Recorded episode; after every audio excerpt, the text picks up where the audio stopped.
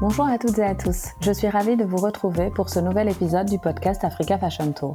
Aujourd'hui, je vais à la rencontre de Thomas, le fondateur de la marque African Textile, un jeune entrepreneur qui a créé sa première entreprise alors qu'il était au collège. Cette fibre entrepreneuriale ne l'a jamais quitté et à à peine 30 ans, il a plusieurs entreprises à son actif. Il a eu l'opportunité de voyager en Afrique subsaharienne dans le cadre d'un VIE. Il était auditeur pour la Société Générale. Il a eu l'opportunité de voyager à, travers différents pays. La Guinée, le Mali, le Burkina Faso, la Mauritanie. Durant ces voyages, il a eu l'opportunité de rencontrer des négociants en tissu. Il a décidé de créer un atelier de production de Bogolan au Mali et de créer une société de commercialisation des savoir-faire et tissus africains. Il nous raconte son histoire aujourd'hui. Le podcast est disponible à l'écoute sur Spotify, Deezer, Apple Podcast, Google Podcast et encore. Vous avez tous les liens sur le site internet Africa Fashion Tour. Tous vos commentaires et vos suggestions d'invités sont les bienvenus. Bonne écoute.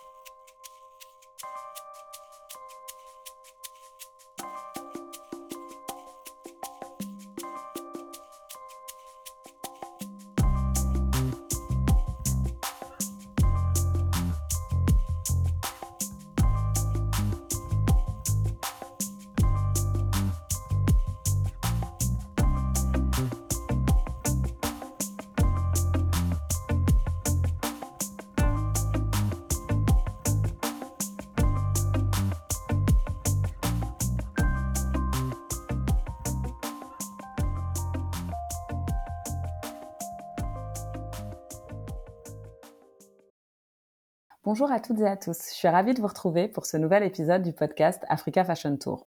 Aujourd'hui, nous allons voyager à travers différents pays.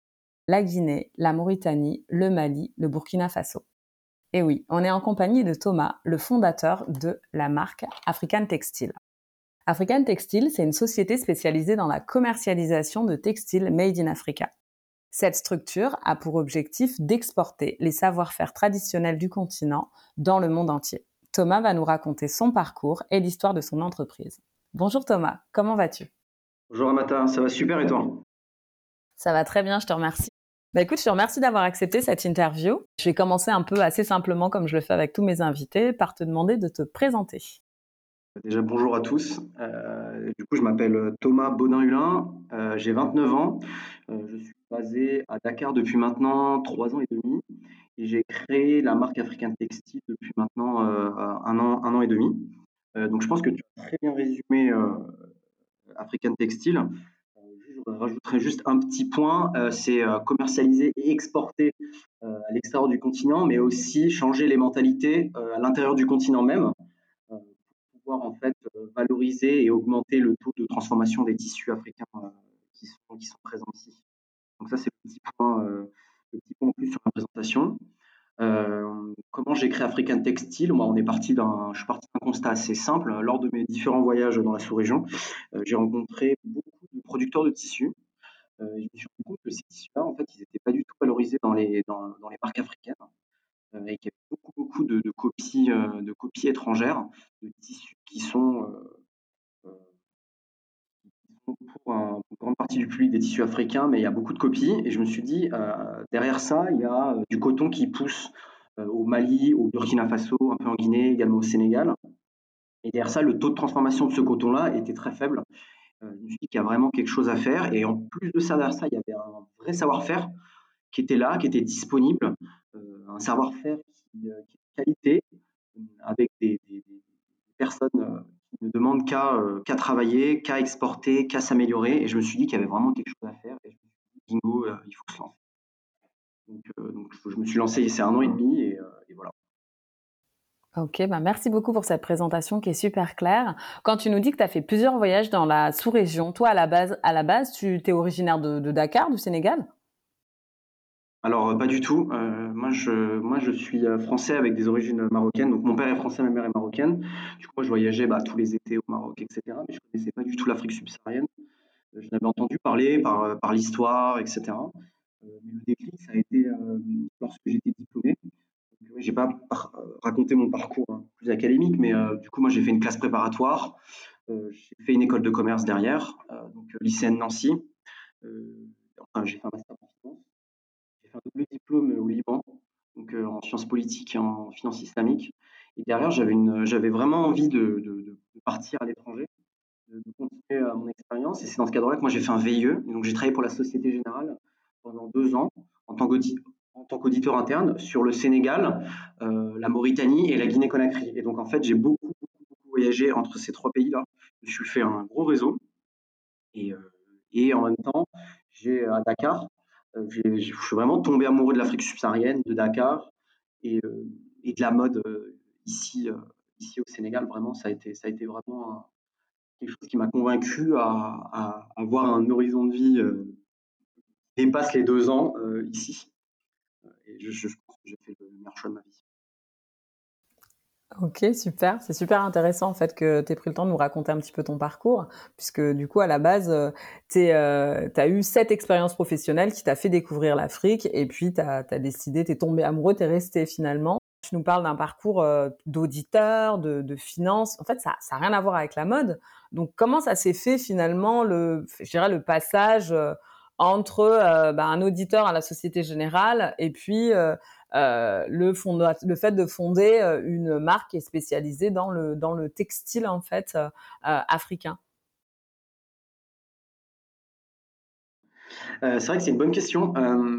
déjà, on peut, pour comprendre mon engagement entrepreneurial, il faut remonter à mon époque au collège, donc quand j'avais 15 ans. Parce que lorsque j'avais 15 ans, j'ai créé une première activité dans le textile. Fait, on avait créé une marque et un studio de musique avec des amis, ça avait bien marché. Donc, on avait fait le tour des marchés, notamment Clio On, on avait vendu beaucoup de nos, vêtements sur, sur e-commerce. À l'époque, c'était sur eBay. donc, c'est à ce moment-là où je me suis dit, en fait, j'ai envie d'entreprendre. J'ai envie d'entreprendre. J'aime bien le textile, mais à l'époque, je me prédestinais pas forcément à, travailler dans, dans ce domaine d'activité. Il y a eu aussi, euh, je pense, quelque chose d'assez euh, un peu dans le subconscient, mais euh, moi, mon grand-père, c'est un commerçant de, commerçant textile que j'ai pas forcément, bah, que j'ai pas connu. J'en ai entendu beaucoup parler. Je suis allé voir bah, ces magasins, là où ils vendaient, les différents marchés, etc. Et je sais que ça a eu beaucoup d'impact dans mon, dans, mon, psychisme, en fait. ça m'a vraiment poussé. Après, j'ai créé, une, j'ai créé une première société lorsque j'étais en école de commerce qui était plus dans les nouvelles technologies. Et, et c'est là où je me suis bah, le monde des startups, etc., c'est quelque chose qui ne me plaisait pas forcément. Euh, j'aimais bien construire un projet concret avec un produit concret et avec une, croissance euh, avec une croissance plus durable, avoir beaucoup plus d'impact. Et lorsque j'ai signé pour aller au Sénégal, bah, déjà, je cherchais à aller plutôt en Afrique et au Moyen-Orient. Et j'avais déjà en toile de fond, en fait, cette volonté d'entreprendre euh, à la fin de mon contrat. C'était une petite idée, mais je me suis dit que si je vais là-bas, euh, forcément un jour, euh, ça, va le faire.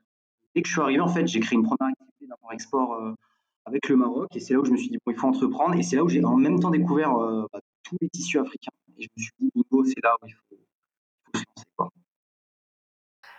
Euh, merci beaucoup pour ce partage. C'est super intéressant en fait que tu nous racontes que toi, euh, très jeune en fait, tu avais déjà cette fibre entrepreneuriale et que du coup, euh, en même temps que tu avais ton poste à la Société Générale, bah, tu avais lancé des, des, side business, comme on appelle ça, à côté. Donc, je trouve ça super intéressant en tout cas que tu partages ça avec nous. Et du coup, l'idée c'est que pendant tu étais en poste en tant qu'auditeur à la Société Générale, les voyages que tu as fait au Sénégal, en Mauritanie, en Guinée-Conakry, tu es allé voir, tu es allé à la rencontre euh, des artisans pour voir effectivement comment ils fabriquaient leurs tissus?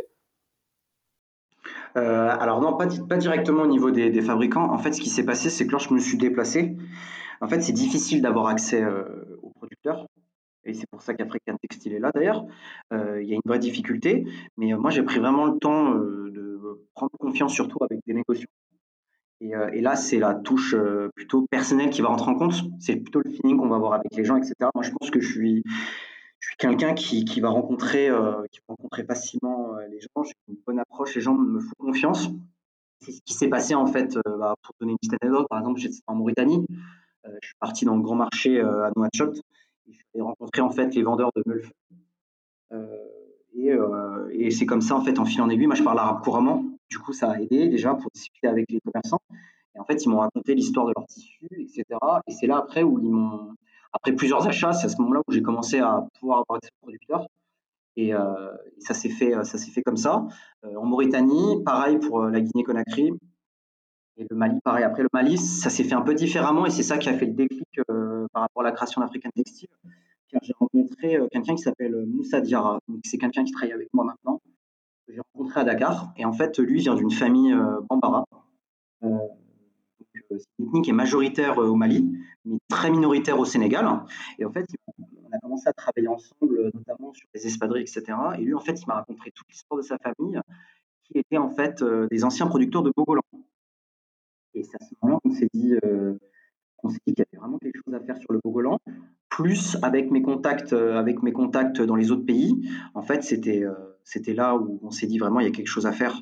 Et vraiment, mais le, rencontre avec Moussa, c'est vraiment le moment moi j'ai eu le déclic parce que euh, quand on entreprend, il est surtout ici en Afrique, il faut le plus important, c'est d'avoir des gens de confiance avec qui travailler, parce qu'il y a beaucoup de gens qui entreprennent ici et qui ont des, des, des aventures.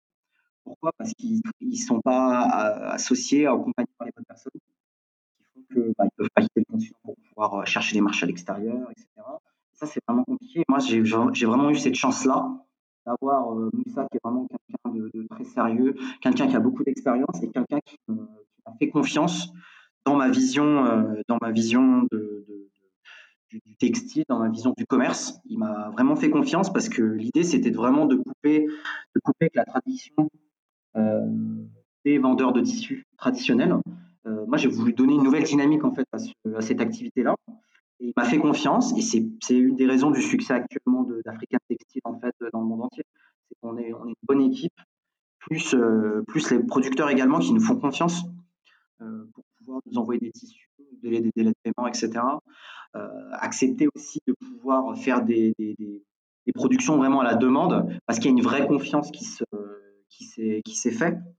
Et, euh, ça, c'est hyper important. Et vraiment, le point clé pour entreprendre ici, c'est avoir des, personnes de confiance. Vraiment. Euh, et ça, on parle dans le domaine du textile, dans la fabrication, mais ça peut être dans tous les domaines d'activité. Et là, euh, je m'adresse beaucoup aux gens qui ont des idées de, vouloir retourner euh, dans leur pays de leurs parents, ou pas forcément au pays de leurs parents, des gens qui ont envie d'aller entreprendre en Afrique tout simplement. Ça, c'est quelque chose de très, très, très important à prendre Ok, c'est super intéressant ce que tu évoques parce qu'en plus de euh, d'avoir une idée originale quand on crée son entreprise, ce que tu évoques, c'est l'importance de l'équipe en fait et du relationnel. Finalement, euh, ton histoire au départ, c'est une histoire de rencontre avec un certain nombre euh, de personnes et, euh, et euh, c'est intéressant de le souligner ici. Alors moi, je vais revenir sur un point quand tu dis qu'au départ, effectivement, tu n'as pas rencontré directement les artisans qui fabriquent les matières. Tu as d'abord rencontré les négociants parce que tu achetais du tissu au départ, tu l'achetais pour le vendre ou tu l'achetais euh, pour toi, pour euh, confectionner des vêtements? Euh, Moi, quand j'achetais les, les, premiers tissus, c'était surtout pour, surtout pour confectionner. Parce que, en fait, au préalable, moi, j'avais lancé une autre, une autre j'étais dans une autre aventure entrepreneuriale qui s'appelle le Petit Dakarois. D'ailleurs, je les salue s'ils si m'écoutent. en fait, on avait lancé une marque et on était sur la wax au début. Donc, on a rencontré des négociants dans, un premier temps de wax. Euh, là, on a beaucoup travaillé avec eux. Et après, pendant mes voyages, je suis parti voir les autres tissus. Et en fait, on avait fait des essais pour introduire euh, ces tissus-là potentiellement dans une, marque. Et aussi, bah, il y avait, il y avait d'autres, il y avait, il y avait d'autres, euh, d'autres créateurs qui étaient intéressés par ces tissus-là. Et du coup, en fait, il y avait deux idées. Moi, quand j'ai ramené ces tissus-là au début, c'était vraiment dans un premier temps de faire des essais de vêtements et aussi de répondre à une demande parce que sur le marché, il y, a, une vraie demande en fait de gens de confiance qui puissent en fait euh, faire de trait d'union en fait entre les producteurs qui sont euh, à 90% dans des zones très reculées euh, et les grandes métropoles, les zones urbaines où il y a les créateurs et cette demande en tissu en fait. Bah, j'ai fait mes premiers essais et le premier, c'est quand j'étais parti en Guinée-Conakry, j'avais acheté des balles de tissu que j'ai revendues ici à Dakar. J'ai pris énormément de plaisir, j'ai rencontré pas mal de gens là-dessus. Ça, c'était en, 2000, euh, c'était en 2018. C'était fin 2018. Et euh, c'est là où j'ai eu le déclic et j'ai découvert tout ce monde, euh, tout ce monde du textile autre que la wax. Et je me suis dit que ça, avait, ça prenait beaucoup de sens de travailler dans ce domaine-là. Et je voyais que j'y prenais beaucoup de plaisir et c'est toujours le cas actuellement. Je pense que, j'ai fait. Ok, super, super intéressant. Du coup, là, ce que je voudrais que tu, que tu m'expliques, c'est par rapport en fait à ces, différents tissus. Tu parles du fait de les mettre à disposition, de les exporter, parce que c'est là qu'il y avait une, problématique euh, business, c'est qu'en fait, la rencontre entre finalement l'idée d'un créateur et l'artisan qui fabrique le tissu, elle n'était pas faite de manière facile. Donc toi, aujourd'hui, ta structure, ce qu'elle permet, c'est de faciliter l'accès au savoir-faire. C'est bien ça? Exactement, exactement. C'est pour avoir accès au savoir-faire. Pour, l'objectif, c'est de, bah, de, pouvoir fournir l'ensemble des tissus traditionnels qui existent en Afrique de l'Ouest, euh, et après, moi, dans un premier temps, c'est quelque chose que j'ai de super important que je voulais te préciser, mais euh, en fait, L'année dernière, j'ai testé tous les tissus, mais la première chose que j'ai faite, moi, c'est de structurer en fait un atelier de fabrication au Mali, de Bogolan, donc dans le nord du Mali, euh, où j'ai structuré, j'ai créé en fait un atelier en me disant, bah, je vais être intermédiaire sur les autres tissus qui sont vraiment compliqués d'accès, et en même temps, de l'expérience également de, producteur de tissus. Et donc là, c'est le cas pour le Bogolan, qui est mon tissu phare, sur lequel African Textile euh, se fait connaître actuellement. Euh, et c'était surtout sur ça que moi je voulais travailler parce que parce qu'il y avait un manque de disponibilité des tissus. Et de l'autre côté, il y a une vraie demande des créateurs de euh, d'avoir accès en fait à, aux tissus, à des tissus plus originels en fait, qui ont plus d'histoire, plus de plus d'ADN. il y a une vraie demande et également bah, il y a une, petite critique en fait. les gens se rendent compte par rapport au niveau de la wax que c'est pas forcément un tissu africain, même si c'est un tissu qui a été adopté par les Africains. Et il y a quand même une production euh, sur le continent, donc en Côte d'Ivoire, au Bénin, au Togo, Nigeria, etc. Euh, mais elle représente euh, en fait une infime partie de la wax qui est consommée ici et dans le reste du monde. Les, créateurs s'en sont rendus compte et il, y a une vraie tendance qui, est en train de se créer actuellement sur la découverte de ces nouveaux tissus-là mine de rien, qui ont une vraie histoire. Je vais prendre l'exemple, par exemple, donc, il y a le Bogolan, donc ça, c'est mon tissu. C'est des tissus qui sont utilisés par les Dogons et les Bambara, donc euh, plutôt par euh, soit des, chasseurs, soit pour des, tissus qui sont utilisés pour des événements traditionnels. Et en fait, c'est un savoir-faire qui date euh, plusieurs centaines d'années. Et, c'est quelque chose, et c'est quelque chose qui se garde. Et derrière ça, ça c'est quelque chose qui plaît. Moi, personnellement, ça me plaît personnellement pour pouvoir le produire, le commercialiser, mais également au niveau des créateurs, que ce soit dans la déco ou dans, ou dans la mode. Euh, deuxième point je voulais ajouter aussi, c'est par rapport bah, au, enfin, Soudan Fanny, le tissu, le tissu, du Burkina, euh, qui a été vraiment euh, devenu connu grâce à bah, Thomas Sankara, pendant son passage au pouvoir, si je ne dis pas de bêtises, entre 84 et 87, qui a vraiment lancé et structuré une, activité de textile nationale. Et pour moi, un, ça fait vraiment sens par rapport à, la, à Textile, c'est-à-dire qu'il y a des choses qui sont, qui sont présentes. Il y, a des, il y a des structures qui sont présentes. Ils demandent juste, on demande, ils demandent juste à, à, travailler avec des gens de confiance et à créer vraiment une filière du textile qui soit structurée. Thomas Sankara l'avait très bien fait au Burkina. Ça a perdu un peu de, sa superbe après par la suite. Mais euh, il, y a y a déjà, des, structures déjà existantes en fait. C'est là où je me suis dit, bam, on va faire le on va être producteur pour le Bogolan et aussi faire le trait d'union entre, euh, entre bah, deux parties, entre l'offre et la demande, en fait. Tout simplement. Ok. Est-ce que tu peux nous citer et peut-être nous expliquer un petit peu les différents tissus du coup Tu as parlé du euh, Faso d'Infani au Burkina Faso, tu as parlé, euh, tu as parlé du Bogolan en Mali. Est-ce que tu peux nous citer vraiment les différents tissus qu'on peut retrouver chez African Textile et nous en dire un peu plus sur bah, sur chacune de ces, sur chacun de ces savoir-faire? On va commencer par le bogolan. Euh, du coup, bah, le bogolan, c'est un tissu malien.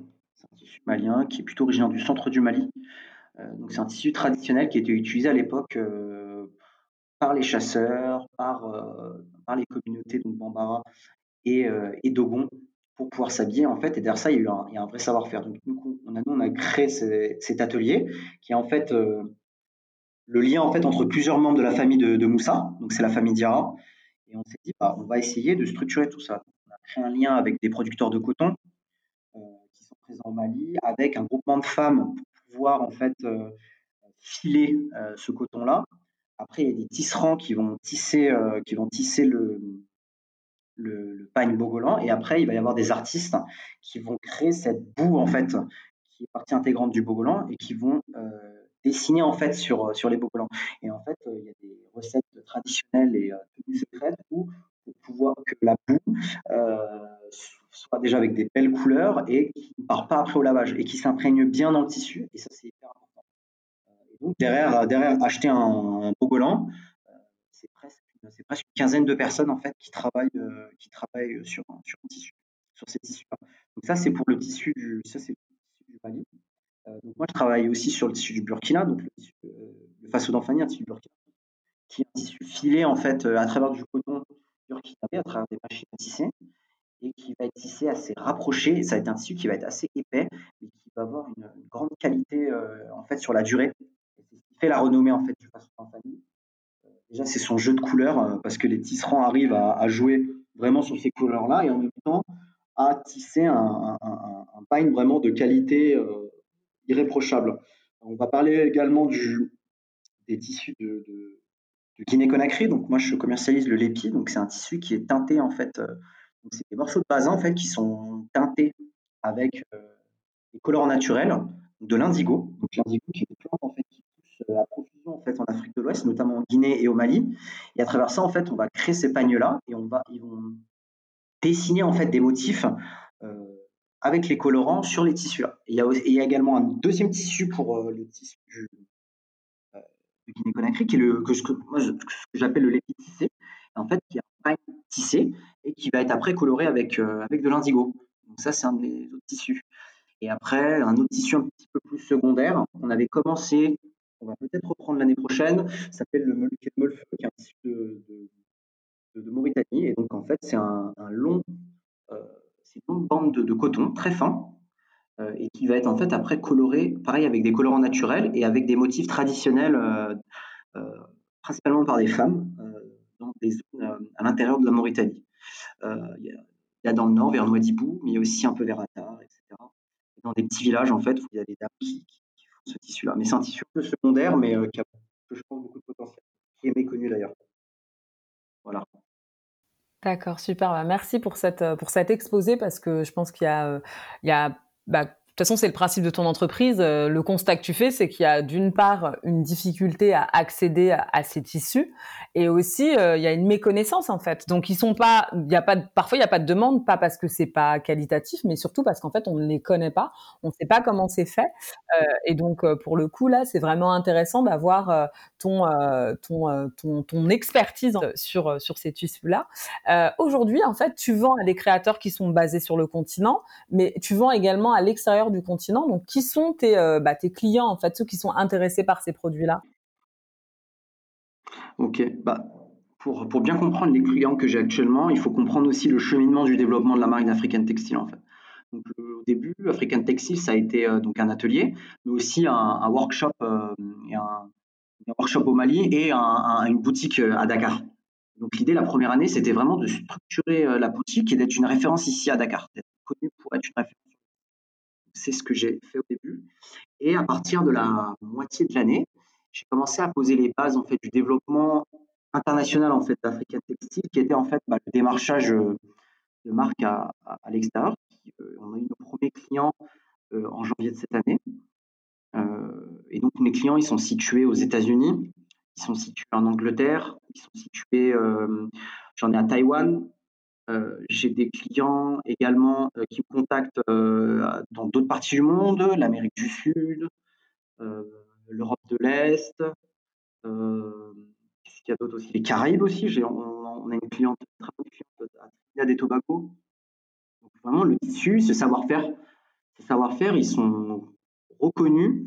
Et, ce qui est bien, c'est que il a été important en fait de créer un processus de confiance parce que il faut pas oublier que euh, il y a deux problèmes à faire du commerce en Afrique. Déjà, de un, il y a énormément de contrefaçons qui sont créées par des, par concurrents étrangers qui montent le marché et qui donnent, des problèmes de visibilité aux clients étrangers. Et, également, le deuxième souci qu'il y a, c'est euh, bah, les, les, mauvaises expériences qu'ont pu avoir beaucoup d'entrepreneurs étrangers pour commercer avec l'Afrique parce qu'il y avait un vrai problème de confiance. Et moi, j'ai vraiment essayé de créer une stratégie de communication pour donner cette confiance, euh, cette confiance-là en fait euh, à nos clients étrangers. Et ça, ça a été super important c'est pour ça que ça a mis du temps avant de signer les premiers contrats avec les clients étrangers. À cause de ça, pour des questions de transfert d'argent, pour des questions de visibilité, de logistique. Et c'est pas perdre espoir. Il faut n'importe quel type, n'importe quel type de, projet. Il faut, il faut pas, pas lâcher l'affaire parce que en fait, le sérieux et la confiance qu'on donne dans le travail que les gens vont, que, les gens vont nous donner, c'est quelque chose qui, qui, va, ça va, ça va payer en fait. Et c'est ce qui a donné en fait d'avoir des clients partout. Et là, je suis contacté, euh, je suis contacté dans, plein de pays. Euh, pas plus tard qu'aujourd'hui, par exemple, j'avais une cliente saoudienne qui voulait, euh, qui voulait du tissu. en Afrique, en Afrique, moi, mes gros clients, c'est en Afrique australe, c'est Éthiopie, Éthiopie et Kenya. J'ai pas mal de clients, ils sont très, ils sont très férus, très férus des, des tissus d'Afrique de l'Ouest. Et après, j'ai bien sûr, on va dire, clients euh, des autres plus traditionnels, on a un peu moins de mal, on va dire, à, vendre le tissu. Donc, c'est en Côte d'Ivoire, au Bénin et au Togo principalement. Et bientôt, quand, quand, le, quand les, problèmes euh, aux frontières vont, se dissiper, on pourra exporter euh, sur le plus gros marché d'Afrique de l'Ouest qui est, qui est le Nigeria. Ok, donc euh, du coup, c'était vraiment arrivé à développer ton business et à lui donner en fait une aura internationale. Aujourd'hui, tu nous as parlé des différentes, en fait, de où sont situés tes différents clients. Et ce sont des clients qui font euh, des accessoires, du prêt-à-porter, de la décoration. Ils, utilisent le tissu pour faire quel type de, de produit fini en fait après? Bah tout, tout, euh, c'est-à-dire des accessoires, de la décoration et aussi du prêt-à-porter. Par exemple, je sais pas, j'ai une de mes clientes qui fait des, euh, qui fait des, euh, comment s'appelle, sortes de kimonos. Des kimonos en bogolan, par exemple. J'ai euh, d'autres qui font des coussins. il y en a d'autres qui font des sacs à main, qui utilisent comme, matière première pour faire des sacs à main. J'en ai, d'autres, beaucoup de coussins en fait. Pour, les coussins, c'est vraiment une grosse partie de ma clientèle, mais il y a aussi des gens qui font des pantalons, qui font des vestes, donc un, un peu tout un peu tout. Donc vraiment accessoires, euh, prêt-à-porter et décoration. Et décoration. Après, le souci, et, euh, donc ça a été un souci au début et après ça a été une force, c'est que nous, chez African Textile, vu qu'on est producteur euh, pour le Bogolan notamment, on, a, on, peut donner en fait une grande variété de, choix à nos clients, que ce soit en termes de, de, de motifs, mais également en termes d'épaisseur. Et ça, c'était une nouveauté sur le marché, c'est-à-dire que nous, on arrive à pouvoir proposer en fait des bourgolans qui sont fins et qui peuvent être utilisés euh, dans le prêt-à-porter. Et ça, c'est hyper important. D'habitude, euh, les clients avaient énormément mal à trouver ça sur le marché. Et en fait, nous, on le propose à la demande parce qu'on produit directement ce tissu-là. Euh, ce qui fait qu'il y a de plus en plus de, clients qui peuvent utiliser ce tissu-là, le bogolan, dans le prêt-à-porter. Et au début, c'est vrai qu'il y avait pas mal de réticences. Et là, c'est en train de, la mayonnaise en train de prendre. Et je pense que ça va faire qu'augmenter dans, dans les années qui, qui arrivent. Et euh, du coup, euh, quand tu euh, expliques que, parce qu'en fait, ce qui est intéressant dans, ton, dans ta démarche, c'est que tu as, voulu développer un statut de distributeur de plusieurs, de plusieurs tissus, mais tu as aussi développé le statut de producteur-distributeur pour vraiment avoir la main sur comment on crée le tissu. Donc là, ce que tu évoques, c'est comme si vous aviez fait un travail de recherche et développement et d'innovation pour pouvoir, sur la base d'un savoir-faire traditionnel, proposer des supports euh, de tissu avec plus ou moins d'épaisseur, comme tu le disais. Du coup, ça reste du coton, ça reste du coton made in Africa qui est utilisé pour faire le bogolan, mais vous allez, vous avez changé les supports pour avoir des, euh, des supports avec des poids différents, c'est bien ça? Exactement, parce qu'en fait, il y a différentes méthodes de tissage. Et, euh, moi, ce que j'avais constaté, c'est que, en fait, les, artisans que moi j'avais rencontrés, ils étaient capables de faire toutes les méthodes de tissage, mais derrière ça, ils ne savaient pas forcément pourquoi le faire. Et du coup, en fait, c'était tout le temps des tissus lourds qui étaient faits, euh, qui étaient réalisés. Moi, je leur ai dit, mais non, on va essayer de, on va essayer de changer ça. On va essayer de changer ça pour pouvoir proposer beaucoup plus au marché, en fait, ces tissus légers. Et après, la, grande, force, c'est de pouvoir faire des, commandes à la demande. Et ça, ça c'est, on est les seuls à le faire. Et ça, c'est très, très important de le Parce qu'il n'y a personne qui est capable de le faire actuellement sur le marché. On est les seuls à pouvoir commander des tissus à la demande avec les motifs que vous voulez euh, et, euh, et avec euh, voilà, un choix large de tissus. Quoi. Ça, c'est hyper important. Ça, on est vraiment les seuls. On est vraiment les seuls à pouvoir le proposer sur le marché. Donc, mais ça veut dire que quand tu dis à la demande, ça veut dire que moi, je t'appelle, je choisis parmi, as un catalogue sur lequel je vais choisir. Et puis tu vas me donner un délai, on va se mettre d'accord sur un prix, et ensuite tu vas me, tu vas me livrer? C'est comme ça? C'est sur la base d'un catalogue ou c'est moi qui arrive en disant, bah écoute moi Thomas j'ai envie de d'un truc turquoise avec des motifs ronds et puis tu vas vraiment développer quelque chose qui corresponde vraiment à ma à ma demande personnelle. Ça se passe comment? Alors, ce, qui se passe c'est que nous on a fait nous déjà on a on était les premiers à créer un catalogue donc avec une base de données de motifs donc pour avoir un ordre d'idée, nous on a presque 300 motifs dans la base de données pour le Bogolan. Euh, on est en train de faire le même travail euh, pour les autres tissus. Euh, on est en train de construire cette base de données-là. Et à partir de là, en fait, les clients peuvent choisir l'épaisseur et le motif du tissu et pouvoir passer commande. Et également, et en plus, ça c'est aussi une des nouveautés, c'est-à-dire, je vais donner un exemple concret. J'ai une de mes clientes américaines qui est basée à Miami. ce qu'elle voulait, c'était, elle déjà du Bogolan. Euh, elle travaillait déjà le Bogolan et elle savait à peu près les motifs qui allaient marcher. Et ce qui s'est passé, en fait, c'est qu'elle m'a envoyé les motifs qu'elle voulait, qui n'étaient pas dans notre base de données. Et, euh, nous, on lui a dit bah, qu'il n'y a pas de souci, on, peut lui faire. Et on lui a réalisé une commande euh, sur, sur mesure, en fait, sur mesure. Après, on ne peut pas faire des motifs trop éloignés des motifs traditionnels maliens, parce que déjà, ce n'est pas notre objectif. On n'est pas, pas une imprimerie ou des dessinateurs. Nous, on est là aussi pour développer un savoir-faire, développer des motifs, une histoire. Mais on peut, on peut essayer de faire des, nouveautés. On peut essayer de faire des nouveautés. Et là, on, essaye petit à petit d'essayer même de créer des nouveaux motifs. Euh, c'est un travail qui prend du temps parce que ça doit être en adéquation avec bah, l'histoire de ce tissu-là. On ne peut pas faire non plus n'importe quoi. Il faut qu'il y ait une cohérence en fait. Et euh, bah, pour finir, après, euh, pour finir un peu le schéma de, juste pour finir sur le schéma de vente, donc voilà, le client nous envoie, donc la plupart du temps, on nous contacte par, euh, Instagram, par euh, le biais de notre site internet, sur lequel on a fait un travail. Et après, euh, les clients choisissent, nous envoient un acompte et on produit. Et après, on travaille avec un, avec un transitaire pour pouvoir envoyer, pour envoyer les commandes. Et donc, dans le monde entier. Ok, super. Et en termes de délai, si je te passe une commande aujourd'hui, ça va être sur la base de ton catalogue. Ça va être quoi mon délai de livraison? Alors, on va dire hors période exceptionnelle comme celle qu'on est en train de vivre actuellement, mais ton délai moyen aujourd'hui, c'est quoi pour pouvoir livrer euh, un tissu? Bah, Le souci, c'est que nous, on était vraiment impacté euh, par le Covid parce qu'on est. En fait, le Covid est arrivé pile au moment où on avait notre rebond et on était vraiment en train de nous développer. On a dû vraiment beaucoup travailler dans la communication pour pouvoir continuer à donner cette confiance-là aux clients. Et euh, bah, pour l'instant, ça, a bien marché. Euh, et donc, en fait, euh, ça a fait que nos délais de, commande et de livraison ont, vraiment augmenté. D'habitude, en fait, un tissu, on peut, produire des tissus en une semaine. Et en une semaine, il faut compter la production du tissu, l'envoi en fait du Normali vers Dakar. Donc, il faut compter deux jours, deux jours par la route. Euh, pour des petites commandes, il faut compter à peu près euh, 8 jours, 8-9 jours. Donc, en comptant aussi le déplacement jusqu'à Dakar. Donc, euh, dès que le tissu est à Dakar, euh, après, nous, on passe avec notre transitaire qui va l'envoyer vers les zones et après, il faut rajouter trois jours. Trois jours d'envoi. Donc, euh, en tout, il faut compter à peu près 11-12 jours pour des petites commandes. et pour les grosses, grosses, grosses commandes, ça, peut prendre, ça peut prendre un mois. Ce qu'il faut oublier, que c'est des tissus qui sont faits à la main, donc ça peut prendre un peu de temps.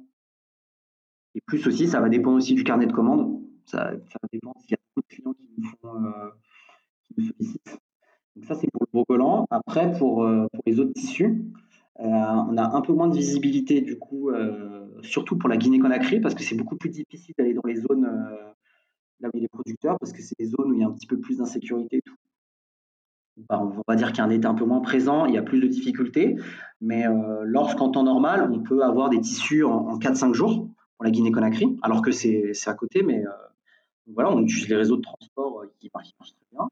Euh, pour le Burkina Faso, ça demande un petit peu plus de temps parce que bah, le Burkina Faso, c'est quoi Vu que nous, notre plateforme logistique, elle est à, Dakar, donc ça a été un choix parce que c'est un pays stable.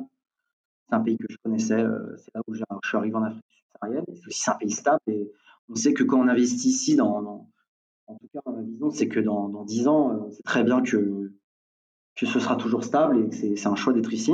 Et donc, pour le Burkina Faso, il faut compter, faut compter 10 jours.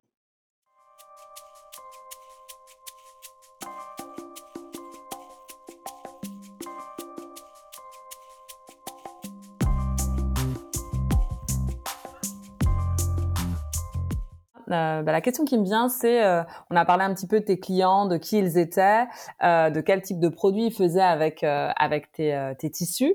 ça m'intéresse de savoir aussi, ben, quels sont les concurrents qu'il peut y avoir aujourd'hui sur le marché par rapport à African Textile. D'accord. écoute, les concurrents actuellement, donc sur le continent, j'ai très peu de concurrents très peu de concurrents, on va dire, euh, de nationalité africaine, on va dire, parce que je premier à avoir structuré une activité euh, comme celle-ci. Après, euh, les concurrents, il y en a qui commencent à apparaître. C'est des clients, des, concurrents qui sont principalement en Asie, qui se rendent compte en fait qu'il bah, y a des tissus qui sont africains qui commencent à être un peu en vogue, notamment et il y a des concurrents, notamment indiens et chinois, qui commencent à faire des, copies des copies des Bogolans. Ils n'arrivent pas à faire le pain traditionnel, mais par contre, euh, ils font des, des, euh, Bogolans imprimés. Et ça, c'est un fléau parce que c'est quelque chose qui commence à être un peu à la mode, alors que ça a zéro impact sur le continent. Vraiment zéro. Parce que c'est quelque chose qui prennent des motifs traditionnels, ils mettent ça sur la soie ou sur d'autres tissus et euh, ils l'exportent ici. Euh, et ça n'a vraiment pas d'impact. Et moi, j'essaie de me combattre contre ça pour essayer de vraiment mettre toujours au bout du jour ces tissus traditionnels. Et on essaie de, se battre. Comment? Par, par l'image, par, surtout par l'image, par la communication, par la qualité de nos produits, le service aussi. C'est-à-dire que on parle anglais, français, on peut, même arabe aussi, du coup, on peut se permettre de, pouvoir parler à différents types de clients et s'adapter et vraiment de fitter avec, euh, avec le besoin. Et on sait très bien que dans cette activité-là, euh, il faut vraiment s'adapter à chaque type de client euh, et vraiment créer ce, lien de confiance-là. Et ça, ils ont beaucoup de mal. Pour l'instant, on arrive à s'en sortir correctement. Ok, donc moi ce que je comprends, c'est que ce que tu proposes en fait quelque part, c'est un service premium en fait. C'est vraiment euh, un conseil personnalisé, euh, euh, sur mesure, et c'est ce qui va faire la différence entre toi, le type de tissu que tu vas proposer, en plus de ce service premium, le fait que ce soit un savoir-faire traditionnel, donc c'est du fait main par des artisans dans les différentes régions que tu as citées. Donc cette valeur ajoutée là, finalement, ça a quelque chose qui s'apparente à du luxe par rapport à des productions peut-être en quantité qui peuvent être faites en Inde ou en Chine euh, bah, clairement, clairement, on est sur du haut de gamme. Moi, j'aime pas trop utiliser le mot luxe parce que le mot luxe, euh, ça, je trouve que ça segmente trop le marché. Mais moi, j'aime bien le terme haut de gamme parce que là, c'est vraiment sur lequel on se positionne parce qu'il faut pas oublier que, euh, ouais, il faut, le dire, on est sur des tissus qui sont chers, qui sont chers. pour le coup, je parle du Bogolan. Bogolan, c'est vraiment tissu haut de gamme. Après, pour les, les, les c'est assez compétitif mais ça reste relativement cher. Euh, et nous, voilà, c'est pour ça qu'on est obligé derrière ça de, travailler vraiment notre image, la communication, pour pouvoir en fait euh, fitter, le, prix psychologique du client. Parce que la plupart du temps, ce que j'avais constaté au préalable, c'était que euh, les gens n'accordaient pas trop d'importance, en fait, euh, et surtout en termes de budget, sur le tissu. À part du temps, lorsqu'on était créateur, prenez le tissu le moins cher et tout va jouer sur le design et sur la confection.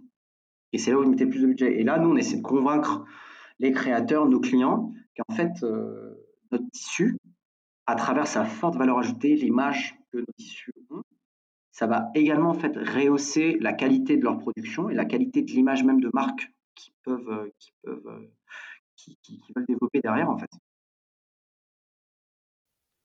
Ok, mais c'est super intéressant comme démarche parce qu'en fait, quand on regarde, euh, euh, bah, je vais reprendre le terme luxe, mais les marques de luxe, quand elles font des défilés où elles mettent en avant le savoir-faire, elles mettent en avant les artisans et elles vont citer les marques euh, des brodeurs, des tisserands, de tous les, les finalement intervenants de la chaîne qui ont permis de produire le tissu. Donc, même si c'est finalement un défilé Chanel, elles vont pas hésiter à citer bah, l'ensemble des intervenants de la chaîne qui ont permis la création de la pièce. Et pour le coup, ce que tu es en train d'évoquer, où tu vas expliquer comment utiliser un savoir-faire traditionnel fait main, euh, bah, ça fait partie euh, de l'aura d'une marque en fait. Et euh, une marque qui va utiliser un tissu pas cher chinois, bah, c'est pas la même chose qu'une marque qui va utiliser un savoir-faire traditionnel du Mali ou du Burkina Faso en fait. Parce que c'est hyper intéressant ce que tu as dit par rapport au, aux marques de luxe, bah, pour le coup françaises, mais également d'autres pays, c'est qu'eux, ils ont, ils ont déjà en fait incorporé le fait que le textile a sa valeur ajoutée en fait dans, dans le process. Et c'est ça qui est hyper important. Et ici, sur le continent et par rapport au tissu africain, c'est pas encore le cas. Et c'est c'est vraiment un processus sur le long terme. Et c'est pour ça que pour l'instant, on ne peut pas parler de luxe actuellement, mais je suis persuadé qu'il y a une filière luxe qui va se développer sur le continent lorsqu'on aura incorporé la valeur du textile plus la valeur de la confection, etc., dans la chaîne de valeur en fait de la, produits. Et c'est ça le souci qu'on a actuellement, c'est qu'il n'y a pas vraiment de, luxe africain. Euh, même s'il y en a, il y a des gens qui, je ne connais pas forcément, mais je suis persuadé qu'il y a des gens qui, font ce travail-là euh, pour se développer. Mais c'est, on a, il y a un gros retard en termes d'image euh, et en termes même de process vis-à-vis de, ces marques plus établies. la cité Dior, mais ça peut être Chanel, etc. C'est ce travail-là qu'il qu'on réalise pour qu'un jour émerge en fait des grandes marques de luxe et estampillées avec un aura international. Ok, euh, du coup, je trouve ça super intéressant ce que tu évoques par rapport à cette définition du luxe. Moi, c'est vraiment un sujet sur lequel euh, je, réfléchis beaucoup, je me pose beaucoup de questions. Euh, et tu parles beaucoup d'images. Alors, moi, j'essaye pas de faire, j'essaye déjà de pas faire la. J'ai donné l'exemple de Chanel, mais euh, je fais pas de comparaison entre des marques qui sont là depuis euh, le début du siècle avec euh, ce qu'on est, euh, ce qui se passe en Afrique. Je trouve que ça n'a pas de sens de faire de faire les comparaisons. Mais là, je me suis permis de, de citer ça pour dire euh, vraiment donner un, un, exemple à un instant T de ce qu'il est possible de faire mais euh, je j'essaye de pas mettre en parallèle parce que c'est ce qui peut provoquer un espèce de sentiment de frustration de dire on est en retard, mais en fait on n'a juste pas la même, on n'a pas la même histoire, donc je pense qu'il faut pas, faut pas être dans un dans un complexe par rapport à ces marques-là. Après le deuxième point pour moi c'est effectivement une histoire de storytelling et de manière de raconter les histoires, et là-dessus bah le travail que tu fais toi et le travail que font énormément de créateurs euh, qu'on peut citer qui sont à Dakar comme euh, comme Sarah Diouf par exemple avec sa marque Tongoro, euh, bah on est dans des logiques où euh, on est en train de finalement euh, vouloir raconter une histoire différemment et c'est ça qui est important. Et euh, si on parle du terme luxe, il va y avoir, euh, c'est des choses qui sont intéressantes à évoquer, des marques françaises qui se sont positionnées sur un segment qu'elles ont appelé luxe accessible, mais on est purement dans du marketing. Et donc, tu vas avoir Mage, Claudie Pierlot, Sandro, qui vont vendre des produits extrêmement chers, qui sont made in China, qui sont faits dans des conditions dont on ne peut pas vraiment considérer que c'est euh, de l'artisanat traditionnel fait main, mais de par leur communication, eh ben, elles sont arrivées à se positionner sur un segment qui est considéré comme le luxe accessible. Donc pour moi, je me dis, il faut aussi qu'on arrive à se dire, le vrai luxe, c'est à partir du moment où on a un atelier en Afrique, un travail fait main, ou pour pouvoir avoir sa pièce de tissu, bah, ça prend un jour, deux jours, parce que il y a le temps de le confectionner, le temps de le teindre, et que tous ces délais-là, bah, c'est pas des machines, en fait, c'est le, c'est, c'est la main d'un artisan. Pour moi, ça, c'est du luxe, en fait. Et c'est ça, le vrai luxe. Euh, et du coup, moi, c'est pour ça que c'est un terme, j'aime bien le remettre au centre de la réalité, de me dire qu'à partir du moment où c'est du travail fait main, qu'il y a quelqu'un qui a passé plusieurs heures dessus, par rapport à euh, une production de 10 000 pièces d'un même modèle dans une usine qui vous est vendue 500 euros parce que on dépense beaucoup d'argent dans le marketing pour s'assurer que euh, une cliente elle, est, soit prête à dépenser ce budget-là. Je trouve que c'est deux histoires de luxe qui sont totalement différentes et euh, pour le coup, moi, j'ai tendance assez facilement à utiliser le terme de luxe quand je parle de savoir-faire africain, mais c'est aussi pour être un peu dans la provocation de. des fois, on parle de luxe par rapport à des pièces qui, quand on regarde comment ça arrive sur le marché, ça n'a rien de luxueux en réalité. Hmm. Je suis d'accord. Bah, franchement, je partage, je partage pas mal ton avis. Euh, et même, ça peut me permettre un peu de, me remettre en cause. Donc, euh, merci bah, écoute, de rien. C'était pas. C'est les. Des fois, je me, je fais des envolées lyriques comme ça pour euh, nous forcer, nous à. En tout cas, tous les professionnels que je peux rencontrer dans le secteur. Moi, quand je parle de ce que vous faites lors de conférences ou autres, je vais dire que c'est du luxe en fait. Du coup, euh, voilà, moi je vais pas mmh. dire, je vais pas dire que c'est du haut de gamme ou autre. Je vais dire non. tu fais bien. Euh, voilà, parce que sinon, si nous on n'est pas les premiers à revendiquer ça, euh, personne va le faire pour nous en fait. Donc, donc pour moi, c'est au contraire, c'est un terme que j'adore m'approprier quand je parle de Made in Africa. Mais je fais attention à ce que ce soit du Made in Africa, qui est vraiment du savoir-faire fait main traditionnel fait en Afrique. Ça, pour moi, c'est à l'origine, pour moi, c'est ça le, vrai luxe. Euh, ça me fait penser à un autre point qui est est-ce que toi, en fait, dans la construction de, ce business, les notions de euh, d'éthique, les notions vraiment de tout à l'heure, tu disais que euh, tout le transport, ça passait par la route. Est-ce que c'est important pour toi bah, la dimension en fait responsabilité sociétale, environnementale? Est-ce que ça fait partie de tes engagements en plus du fait de vouloir valoriser un savoir-faire sur le continent? Euh, ouais, c'est un point, c'est un point hyper important parce qu'il faut être en cohérence avec, euh, l'image qu'on a et avec ce qu'on vend. Donc, euh, ça, c'est vraiment hyper important de, en tout cas moi de mon côté, euh, avec African Textile et avec tous les gens qui travaillent avec moi, c'est l'idée, c'est qu'on ait le, maximum d'impact et même de changer même l'image des gens avec qui on travaille en mentalité pour leur dire voilà, il faut monter en compétences parce que voilà, il y a la concurrence internationale, il y a des gens qui viennent s'installer ici et il faut que vous montiez en compétences en termes de process, etc. Et c'est pour ça que moi, j'ai de pouvoir travailler avec le maximum d'intervenants euh, qui travaillent sur le continent, donc africains notamment. Euh, bah, on a parlé du, transport tout à l'heure. Donc ça, c'est quelque chose euh, pour redonner confiance à cette filière transport, pour qu'elle puisse travailler, qu'elle puisse donner confiance aux gens, pour pouvoir déplacer les marchandises ben, notre, aux quatre coins de l'Afrique. Donc ça, c'est important. Mais, euh, mais, pas que ça, avec euh, le coton africain qu'on utilise, qui est du coton 100% euh, africain, qu'on essaie de, voilà, on n'essaie pas d'importer. voilà, on essaie, on n'achète pas du coton Burkina pour le ramener au Mali et le transformer à Mali. Non, non, l'idée, c'est d'essayer de transformer le, plus au niveau local et d'avoir le, moins d'impact environnemental, même si on est obligé d'en avoir un, un minimum, mais on, on essaie de travailler là-dessus et c'est ce qu'on essaie d'améliorer dans le futur. Ok, super intéressant. Du coup, c'est une démarche qui est engagée euh, à, plusieurs niveaux et de ce point de vue-là, c'est vraiment une démarche qui est, euh, vraiment euh, extrêmement intéressante. tu, me, confiais tout à l'heure que l'une de, de tes réussites de, 2020, est-ce que tu peux la, partager avec nous? Yes, yes, yes.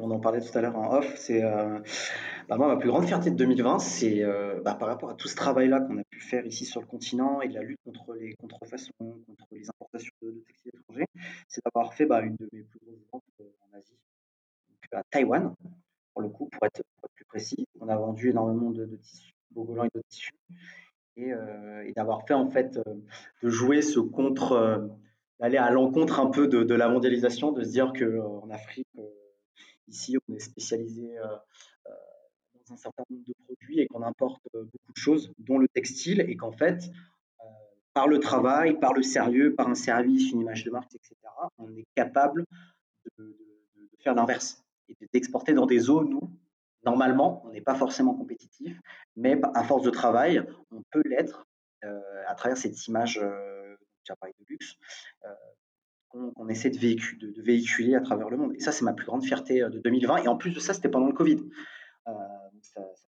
qui dit Covid, dit problème de logistique, de confiance, de retard, etc. Et, euh, ça, c'est vraiment une, grande, grande fierté. Eh ben, écoute, c'est une fierté pour nous tous, pas que pour African Textile, parce que pour le coup, euh, réussir à inverser complètement euh, une tendance quelque part, en se disant que effectivement, demain, c'est l'Afrique qui va fournir la Chine en tissu à travers African Textile. c'est ce qu'on peut souhaiter de mieux finalement, parce que c'est bah, c'est ça le vrai sens de l'histoire en fait comme on dit, Inch'Allah. Comme on dit si bien. Inch'Allah. Il faut clairement se souhaiter. Euh, au niveau de la, tu parles beaucoup en fait euh, de la communication, euh, du fait que c'est important de créer des relations de, de confiance.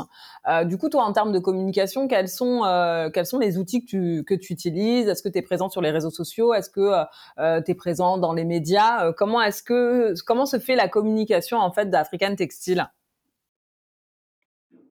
Ok, bah nous, notre communication, elle se fait principalement par, euh, par deux biais. Donc, le premier biais, en fait, c'est euh, les réseaux sociaux. Donc, euh, l'outil qu'on utilise le plus, nous, c'est Instagram. Donc, ça, c'est pour donner de la visibilité à nos produits. On a également un volet plus professionnel pour donner plus confiance, c'est notre site internet avec un formulaire, la présentation de notre service, etc. Un internet simple euh, mais où il y a toutes les informations. Instagram pour donner de la visibilité en termes d'image. Il faut oublier qu'on est sur le tissu et qu'on essaie de vendre à l'international, donc il faut donner envie et de, même de créer cette, cette expérience client qui est importante, c'est-à-dire bah, on est dans le virtuel, mais de rendre comme si le client pouvait presque toucher le tissu en fait et de le sentir et de le toucher, même si bon, on n'y arrive pas encore, mais voilà, c'est cette expérience-là qu'on essaie de, euh, la communication, les appels, tout se fait par WhatsApp. Que moi, j'appelle le monde entier euh, à travers WhatsApp. Euh, et également Facebook. Mais Facebook, nous, on l'utilise plus au niveau local sur le continent. Parce qu'ici, ils sont très friands de, Facebook. Mais Instagram, c'est vraiment international. Et après, on a WhatsApp, WhatsApp pour les, conversations. Et bah, du coup, j'ai parlé de site internet. On n'utilise pas trop la presse et tout. Euh, parce que moi, je voulais vraiment que ce travail se fasse euh, par le bouche-oreille, par le sérieux. Et je ne pense pas que c'était bien nécessaire de contacter, euh, de contacter des chaînes télé ou ce genre de choses. moi, j'espère plutôt que c'est eux qui viennent, qui, viennent nous voir parce que notre travail est venu jusqu'à leurs oreilles et parce que c'est intéressant. Et je pense que ça doit être dans ce sens-là. Parce que c'est difficile de les contacter. C'est des gens qui sont très sollicités. Et de, et de pouvoir faire la différence, c'est vraiment compliqué. Surtout quand on n'a pas forcément de réseau et de connaissances euh, dans ce milieu-là, c'est un peu un petit peu.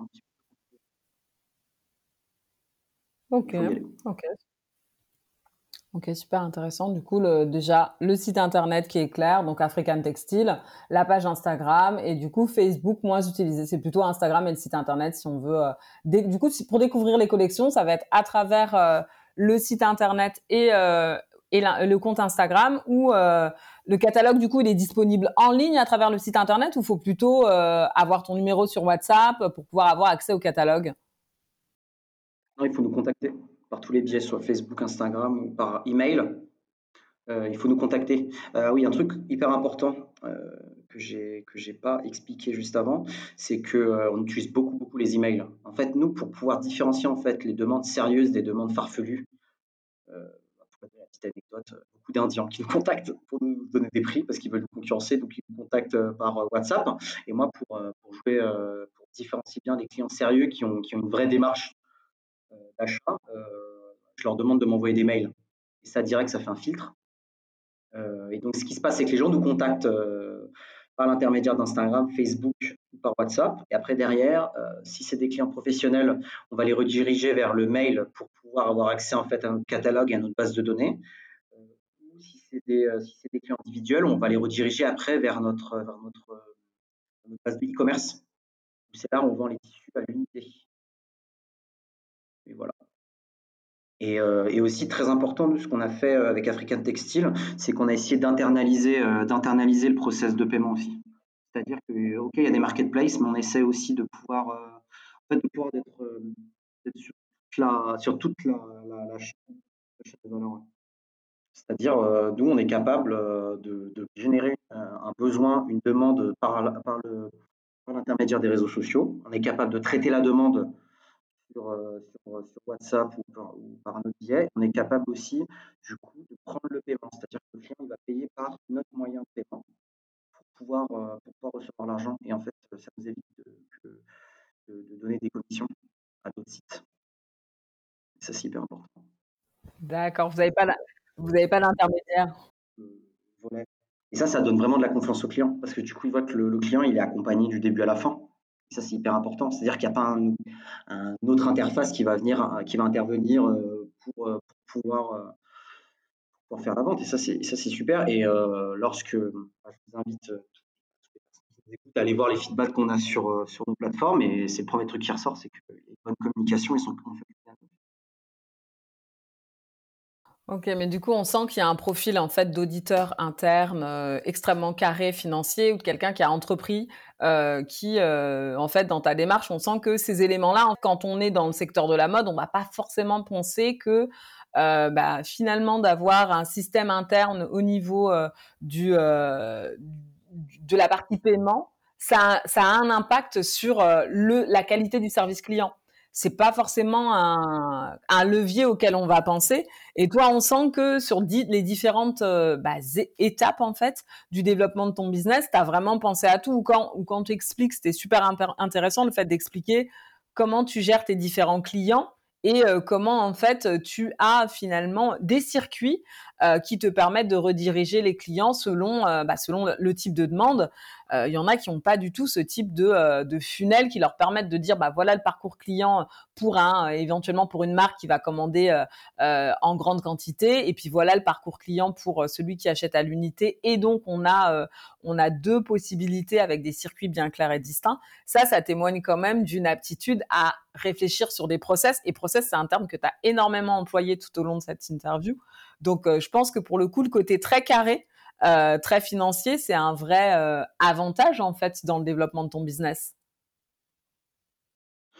clairement, clairement, clairement, parce que ça m'a permis déjà de un de faire des, les premières erreurs. Parce qu'au début, même, même si bon, bah, moi j'ai un parcours auditeur, j'ai travaillé à la Banque centrale en tant qu'analyste financier et tout, bon, j'ai sur des métiers où on demande d'être très rigoureux, très organisé.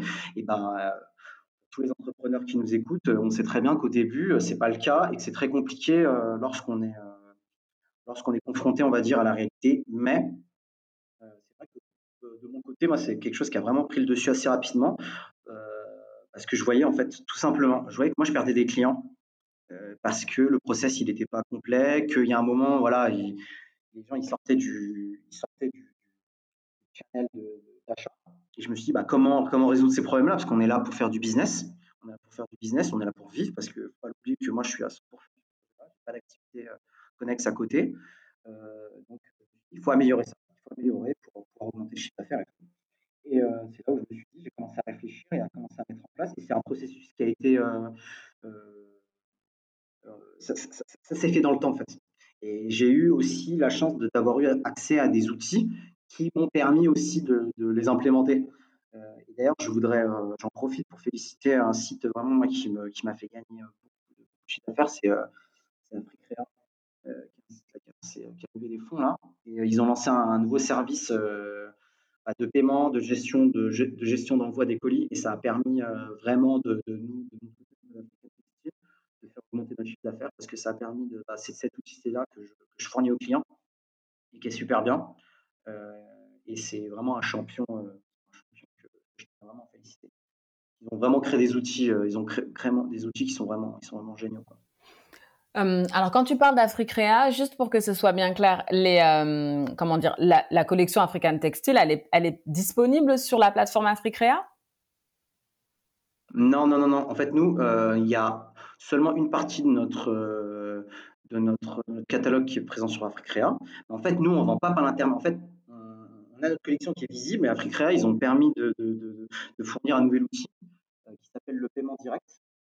Et ce paiement-là direct, en fait, ça nous permet de, de, pouvoir générer des liens de paiement. Et euh, nous, c'est un de nos outils qu'on utilise en plus de PayPal, en plus d'autres outils, que le transfert bancaire aussi, par exemple, pour pouvoir en fait recevoir de l'argent. Et ça, ça nous a vraiment, euh, en fait, ça a permis en fait de, à certains clients réticents de passer le, de passer le, cap. Et ça, c'est hyper important. Et c'est pour ça que je tenais. Et en même temps, ils ont créé un partenariat avec DHL, euh, notamment, qui a permis aussi de, pouvoir faire connaître les, actifs, les, personnes comme moi qui travaillent dans l'e-commerce auprès de ce gros acteur-là qui n'était pas forcément euh, très chaud pour, travailler. Quoi. Et ça, ils ont permis de casser un peu cette barrière, en tout cas ici à Dakar. D'accord. Du coup, c'est super intéressant ce que tu évoques là parce que tu tires ton chapeau à un autre entrepreneur qui, euh, euh, finalement, euh, avec la plateforme Africrea, est un acteur assez important de la promotion de la créativité africaine. Et toi, finalement, t'as pas forcément bénéficié de ces services. En tout cas, c'était pas ton choix sur le côté. je positionne ma marque pour vendre mes produits à travers cette plateforme, mais c'est plutôt les, les services qu'il va proposer dont tu vas pouvoir bénéficier. Et du coup, toi, tu les as, as réussi à les utiliser à ton avantage en fait. C'était à les prendre finalement euh, ce qui était intéressant et pertinent par rapport au développement de ton business. Exactement. Et euh, je rajouterai plus pour Africrea. Pour moi, j'ai le sentiment. euh, bon, c'est pas le, trop le but de l'interview là, mais euh, quand il y a des initiatives comme ça qui sont, qui sont vraiment top et qui changent la vie des entrepreneurs, il faut quand même le souligner. Et euh, moi, j'ai vraiment le sentiment qu'Africrea, ce sera la future licorne africaine. Ça, c'est mon avis personnel. Écoute, je sais pas si c'est licorne ou gazelle ou lion, euh, on verra. Euh, mais en tout cas, on, on leur souhaite. euh, Parce que licorne, c'est un animal qui n'existe pas. ou Même pas, c'est une créature. Donc moi, à chaque fois que j'entends licorne, je dis, mais dis donc. Donc, euh, en tout cas, La, pro- la prochaine antilope. peut-être, je ne sais même pas. Mais en tout cas, on leur souhaite effectivement et à Africaine Textile et à Africrea plein de, plein de, de réussites. Euh, donc, euh, moi aujourd'hui, euh, ce qui m'intéresserait de savoir, c'est, euh, enfin maintenant en tout cas, à ce stade de l'interview, euh, c'est c'est quoi les, les next steps, les, les, prochaines les prochaines nouveautés qui vont sortir peut-être en termes de tissu ou en termes de développement de ton business? C'est quoi tes prochaines étapes en fait? Bah, les prochaines étapes, c'est de continuer, déjà, premièrement, à conquérir de nouveaux marchés, de donner confiance à d'autres personnes dans le monde, parce que moi, personnellement, j'en tire une grande satisfaction et un énorme plaisir de travailler avec des gens de nationalités différentes. J'en tire une grande fierté et moi, je m'améliore au quotidien pour pouvoir m'adapter là-dessus. Et donc, c'est quelque chose que j'aimerais beaucoup développer. Donc, ça, c'est le premier point. Donc, euh, la conquête de nouveaux marchés. Euh, le deuxième point, c'est que nous, on voudrait augmenter le taux de transformation des, de- des produits finis. Et, euh, et donc, dans un premier temps, en fait, on va créer une nouvelle marque qui va se lancer bientôt euh, sur des produits finis. Euh, donc, il faut suivre euh, notre actualité pour pouvoir être au courant de ça. Et le troisième point, c'est euh, on voudrait pouvoir proposer en fait un service de production d'objets euh, pour des designers étrangers et directement ici sur le continent. C'est quelque chose qu'on a testé l'année dernière et on, continue à tester. Euh, en fait, c'est pouvoir vraiment mettre, lancer des, une unité de production, là pour le coup de produits finis, euh, à destination en fait de créateurs qui n'ont pas forcément les moyens et le temps pour pouvoir se déplacer, mais qui ont envie de lancer une marque parce qu'ils ont plein d'idées. Et c'est ça qu'on veut, qu'on voudrait lancer et surtout professionnaliser. Qu'on a eu pas, mal de couacs l'année dernière, parce qu'on a déjà travaillé avec d'autres créateurs de, marques. Euh, donc il y a eu de grands succès, il y a eu d'autres erreurs, et on essaie de s'améliorer et de- d'essayer de professionnaliser ça. Donc ça, c'est les next steps euh, pour 2020 et même 2021. Ok, donc ce que j'entends, c'est potentiellement euh, une marque, on ne sait pas encore le nom, mais en tout cas du produit fini euh, par l'équipe African Textile. Euh, c'est euh, bah, continuer à développer, à développer ton business, ça, effectivement, en, en allant chercher des nouveaux clients, que ce soit en Afrique ou à l'extérieur. Et le dernier point que j'aimerais finalement que tu que tu m'expliques bien, c'est moi demain j'ai une marque et j'ai envie de faire du Bogolan, mais je fais pas forcément les allers-retours. Au Mali, euh, bah, je peux commander mon tissu auprès de toi et voire même euh, commander un produit fini. Exactement, c'est exactement ça en fait. Euh, l'idée, c'est de pouvoir. je suis, on va prendre un exemple simple. On est à Paris. On a une idée, on est, on est designeuse, on dessine des sacs, on dessine des modèles. Et l'idée, c'est que nous, on pourra passer du stade d'idée au stade, au stade du produit fini. L'idée, c'est de pouvoir euh, relocaliser une partie de la production, euh, la production de produits finis ici en Afrique, en tout cas ici à Dakar, euh, de produits finis. On l'a déjà fait avec des sacs à main dans la maroquinerie. On l'a fait sur d'autres produits et on essaye de, structurer tout ça pour pouvoir proposer un, service euh, et un service transparent auprès de nos futurs clients. C'est ça qu'on aimerait faire d'ici, j'espère, un an, dans un an, un an et demi maximum. maximum. Ok, donc du coup, c'est un bureau de développement. C'est un bureau de développement African Textile en fait. C'est-à-dire que je vais t'envoyer mes modèles. Bah, c'est plutôt vraiment la production. Ouais. C'est vraiment surtout, excuse-moi de, de te couper Ramata, c'est vraiment surtout vraiment la production. Parce que la conception, c'est pas nous qui allons le faire parce que nous, on n'est pas là pour euh, confectionner des choses à la place des créateurs. Les créateurs, chacun, chacun ses idées, chacun son- ses idées, son héritage, etc. Et l'idée, c'est juste de passer de cette forme papier d'idées à, euh, à une création, euh, création physique en fait. Parce que euh, il y a énormément de talents ici, de, beaucoup de gens aussi qui sont au chômage. Et je me suis dit qu'il faut les structurer pour pouvoir produire des, beaux produits qui- et qui peuvent être exportables après par la suite. Ok. Euh, du coup, moi, j'emploie le terme développement parce que c'est celui qui, était, qui est utilisé dans beaucoup de centrales d'achat et c'est vraiment euh, à partir du moment où elles reçoivent bah, effectivement un fichier avec un dessin d'un modèle, euh, ils vont se charger de euh, d'échanger avec le styliste pour bien comprendre sa vision et ensuite de développer un prototype. Et dès que le prototype est validé, ils s'occupent de la production en fait. Exactement, c'est exactement ça. Ok bien résumé. bon, bah, normalement, j'ai bien compris. Ok, bah écoute, on a hâte, hâte d'avoir accès à ce, à, ces, à ce service qui, pour le coup, euh, va encore plus loin dans euh, le rayonnement de la créativité made in Africa en facilitant en fait les échanges avec les personnes qui sont en dehors du continent euh, ou, en, ou qui n'ont pas accès facilement euh, à ces différentes euh, productions auxquelles toi tu as accès aujourd'hui avec African Textile. C'est toujours en fait du service que tu proposes pour pouvoir faire rayonner plus loin tous ces savoir-faire. Euh, et du coup, ça me fait revenir à euh, encore quelque chose qu'on a évoqué off et euh, que je trouvais intéressant, c'est euh, toi, tu es en train de développer une véritable expertise euh, production, développement produit, sourcing. Et là, tu as parlé d'un projet de marque, mais c'est pas ce par quoi tu as commencé. Du coup, finalement, pourquoi tu fais pas directement une marque en fait? Une marque de produits finis, c'est-à-dire, je veux dire. tout à fait, tout à fait. Parce que moi, j'ai constaté que, en fait, moi, je prenais pas forcément beaucoup de plaisir à faire du B2C. Euh, donc à créer un produit qui va fitter avec le marché, tout ça. Je j'en prends pas un, très grand plaisir euh, parce que c'est compliqué, parce qu'il y a des gens qui le font mieux que moi, je pense. Et donc euh, c'est pour ça que moi je voulais positionner sur quelque chose, j'étais très fort, c'est la création de services plutôt pour du B2B. Donc c'est pour ça qu'African Textile est né. Je pense être le meilleur. Mais moi je me ferme pas à créer une marque. Mais c'est vrai que dans un premier temps, je me suis dit, il vaut mieux avoir cette activité-là qui est stable, qui, dans 20 ans, 25 ans, allez, 50 ans, on peut dire, qu'il sera toujours euh, présent. Alors qu'une marque, euh, une marque, ça peut être quelque chose c'est très dur de répondre, de répondre aux tendances. Vraiment extrêmement dur de, suivre les tendances. Il y a des gens qui sont, qui sont plus compétents que moi pour pouvoir le faire, en fait. Même si je pense pouvoir le faire, mais c'est voilà, on se pose, on se pose toujours ces questions, en fait. C'est normal.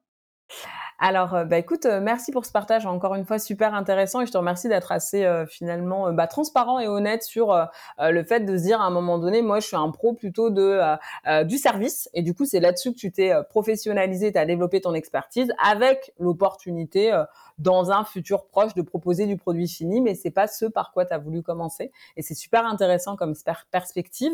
J'en viens à un peu la question avec laquelle je finis toutes les, les interviews du podcast Africa Fashion Tour c'est euh, bah, pour toi la mode africaine. Si tu devais le définir, bah, c'est quoi?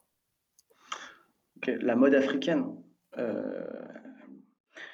Moi, j'essaierais de détacher, euh, de détacher euh, la mode africaine de tous, euh, tous les stéréotypes qu'on peut avoir bah, vis-à-vis -vis du soleil, des couleurs chaudes, ce genre de choses, parce qu'il y a une telle variété, il y a une telle créativité ici on ne peut pas résumer euh, la mode africaine à tout ça. Pour moi, la, mode africaine a, vocation à, rayonner dans le monde entier, de par sa, variété, de par les différentes couleurs qu'il peut utiliser par rapport aux, différents sens euh, et de vision euh, de la mode. Euh, et c'est quelque chose qui, va être, qui est très large et qui, euh, qui a vraiment à vocation à rentrer dans une, on va dire, dans une tendance plutôt universelle. Euh, et, euh, grand public. En tout cas, euh, c'est ma vision. moi, c'est ma vision de, de, la mode africaine. C'est quelque chose qui va être grand public, vision internationale, sans forcément se cacher, se, être derrière et, et enlever cette image de, de, de mode pour l'été avec des couleurs chaudes et, et de l'exotisme et les vacances et le farniente. Pour moi, c'est beaucoup plus large que ça. C'est grand. Très bien, je te remercie beaucoup pour, euh, pour ce partage euh, où effectivement on en revient à des choses que j'ai pu euh, bah, déjà évoquer à travers ce podcast où euh, on peut parler de mode, de mode au pluriel, africaine au pluriel, parce qu'il y, a une, y a une telle diversité. Euh, et j'aime bien ce que tu ajoutes là en disant, voilà, il ne faut pas limiter à une collection estivale. A priori, euh, la mode africaine, elle a sa place, ou les modes africaines, elles ont leur place euh, dans les vestiaires de n'importe quelle personne dans le monde tout au long de l'année, parce qu'il y a une variété qui permet d'habiller quelqu'un finalement du début à la fin de l'année et quelles que soient euh, les températures. Donc c'est intéressant de partager ça avec avec nous aujourd'hui. Bah écoute, on arrive à la fin de cette interview. Je te remercie beaucoup pour le temps que tu m'as accordé. Moi, j'ai passé un très bon moment avec toi. notamment, ce que j'ai apprécié, c'est ta vision business, le fait que tu précises que voilà, toi, tu es un homme de service, euh, que euh, ce que tu avais envie de proposer, c'était euh, du B2B plutôt. Donc, on sent qu'il y a vraiment une approche entrepreneuriale qui est extrêmement intéressante dans la valorisation des savoir-faire. Et moi, j'ai plutôt tendance à rencontrer soit des organisateurs d'événements qui eux aussi ont une approche par rapport au business qui est extrêmement intéressante et aussi beaucoup des créateurs. Et le fait de, de t'avoir, d'avoir eu l'opportunité d'échanger avec toi où toi, tu te positionnes vraiment sur la commercialisation et la production de tissus, bah, c'est encore en fait une autre étape dans la création de euh, la chaîne de valeur en Afrique. Et pour le coup, moi, je suis vraiment contente d'avoir eu l'opportunité euh, d'avoir cet échange avec toi. Donc, je te remercie encore pour ta disponibilité. C'est moi qui te remercie, Ramata. Bon, bah écoute, merci beaucoup. À très bientôt. Au revoir. Allez, au revoir, Ramata.